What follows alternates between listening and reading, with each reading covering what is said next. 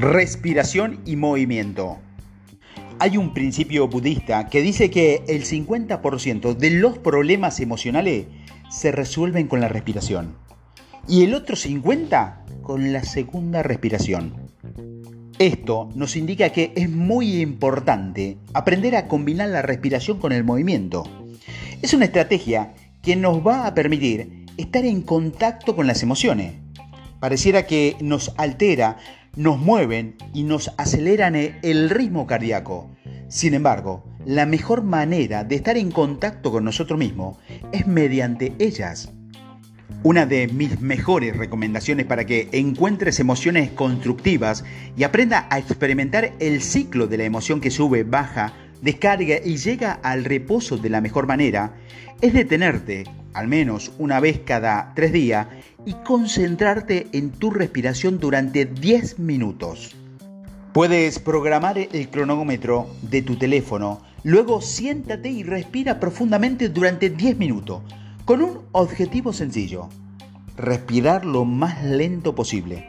Extiende cada vez más el laxo entre una respiración y otra, sin que te resulte, resulte desagradable ni que te falte el aire, sin que te haga daño ni te marees, porque no es un ejercicio de resistencia submarina.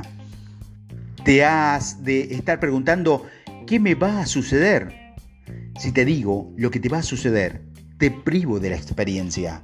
Eres capaz de creerme y lo importante para que los verdaderos poderes de un triunfador despierten en ti es que te atrevas a vivir la experiencia que te planteo en estos audios.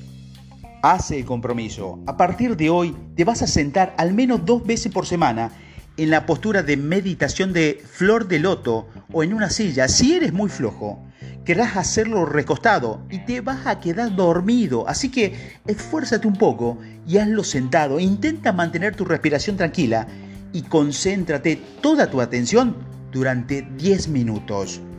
Vas a experimentar una extraña emoción, un extraño control de ti mismo, un extraño contacto contigo. Muchos de estos ejercicios son como lo que sirven para desarrollar cualquier músculo.